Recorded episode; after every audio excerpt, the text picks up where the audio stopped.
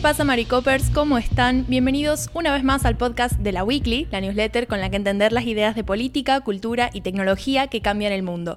Mi nombre es Anita Pereira, haciendo periodismo desde Argentina, y la idea de hoy tiene que ver con Haití.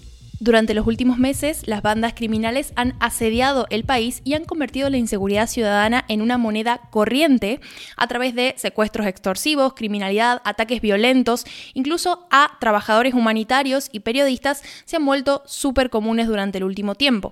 Cientos de haitianos arriesgaron sus vidas la semana pasada para salir a protestar debido al secuestro de una trabajadora humanitaria que se desempeñaba como enfermera en una de las instituciones que brindan asistencia social. Mientras tanto, el Consejo de Seguridad de Naciones Unidas, atendiendo al pedido del actual primer ministro de Haití, Ariel Henry, está contemplando la posibilidad de una intervención de las fuerzas de paz, de los cascos azules, para controlar la situación.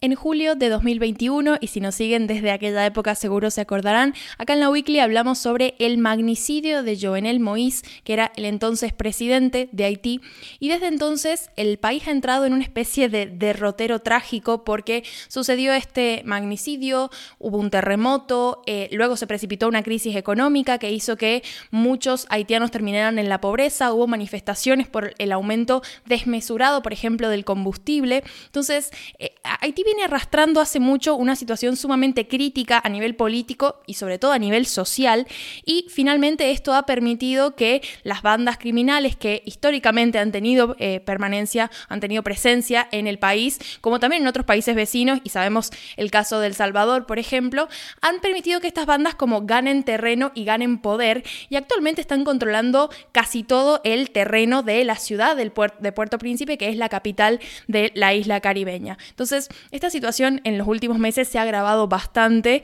Los secuestros han incluido, como les contaba, a trabajadores humanitarios, periodistas. Hace unos meses uno de los jueces fue atacado también, no fue secuestrado, pero sí que su auto fue baleado y bueno, fue un accidente del que por suerte salió con vida, pero hablamos de una situación de extrema violencia y de inseguridad ciudadana. Es decir, que las personas que viven en Haití no viven tranquilas porque en cualquier momento, digamos, pueden ser víctimas de un secuestro, de un ataque o quedar en medio de una balacera.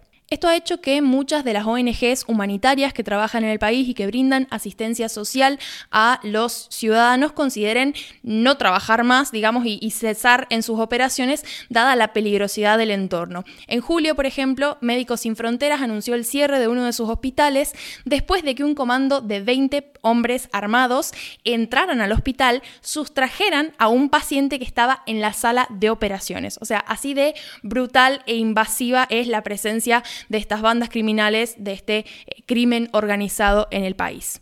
A raíz de esta situación, el Departamento de Estado de Estados Unidos emitió una alerta para evitar que las personas viajen a Haití. Esta eh, alerta se emitió la semana pasada y también ordenó la retirada de todo personal estadounidense que no esté desempeñando labores de emergencia en el país.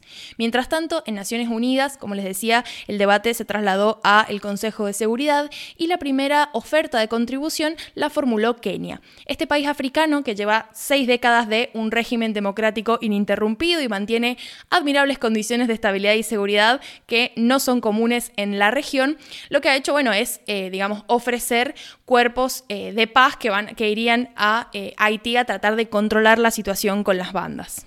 Las fuerzas policiales de Kenia son mundialmente conocidas por su eficacia y eficiencia a la hora de controlar a estos actores paraestatales violentos, como son el crimen organizado, pero también algunos elementos políticamente subversivos. Por ejemplo, estuvieron eh, presentes en misiones en Somalia, donde estuvieron trabajando, digamos, en la contención de ciertos grupos islámicos, también en República Democrática del Congo y Sierra Leona. Entonces, bueno, este ofrecimiento también entra dentro de el activismo, si se quiere, que hace Kenia enviando a sus Fuerzas Armadas a controlar la situación en estos países. La idea que les traigo en realidad es un poco hablar de la encrucijada en la que se encuentran los, eh, la, población de Haití, porque en realidad están bastante escépticos ante la posibilidad de una intervención internacional. De buenas a primeras, esto no suena bien entre la población y como que hay un, un pequeño nivel de rechazo. Y digo pequeño porque en realidad los eh, haitianos y haitianas están ante una decisión imposible que es básicamente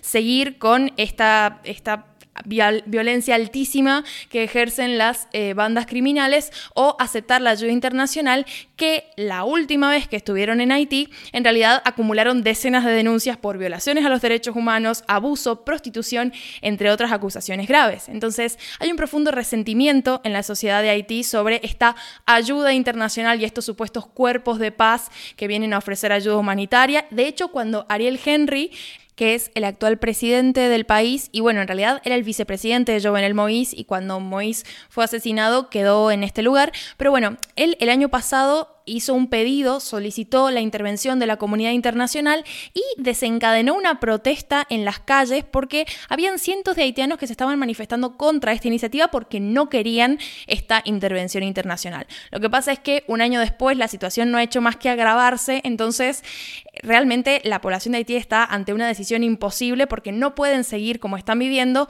pero la idea de mm, recibir cuerpos eh, de paz extranjeros tampoco les simpatiza. Por último, la idea con la que quería cerrar esta columna está basada en una de las declaraciones que ha hecho Justin Trudeau, que es el presidente canadiense y uno de los pocos líderes que se ha pronunciado sobre una cuestión muy específica y es el hecho de que hay una élite económica que se está beneficiando de la crisis en Haití y que no está haciendo mucho para solucionar la situación. Lo que dijo puntualmente Trudeau es, estamos imponiendo sanciones a esas élites económicas en Haití que siguen aprovechándose de la inestabilidad y financian armadas. Así que bueno, ese es un poco el panorama. El extra de esta semana es un eh, compilado de jingles políticos sobre las elecciones argentinas, que está buenísimo. No les digo más para que vayan y lo vean. De hecho, hay más de donde salió eso. Ese es uno de los, de los tantos videos de compilaciones. Pero bueno, como saben, el 13 de agosto, y si no lo saben, se los recuerdo, el 13 de agosto tenemos en Argentina las primarias abiertas, obligatorias y simultáneas presidenciales, donde, bueno, vamos a elegir qué candidatos finalmente van a competir en las elecciones generales para ser presidentes. Los jingles están buenísimos, la mayoría son con temas súper conocidos, así que bueno, bueno, ahí se los dejo para que lo curiosen y obviamente esperen de mi parte la semana que viene una columna para ponerlos al día con la situación en Argentina, así llegan al domingo súper informados. Eso ha sido todo por mi parte, muchísimas gracias por escuchar y espero que pasen un lindo fin de semana. Adiós.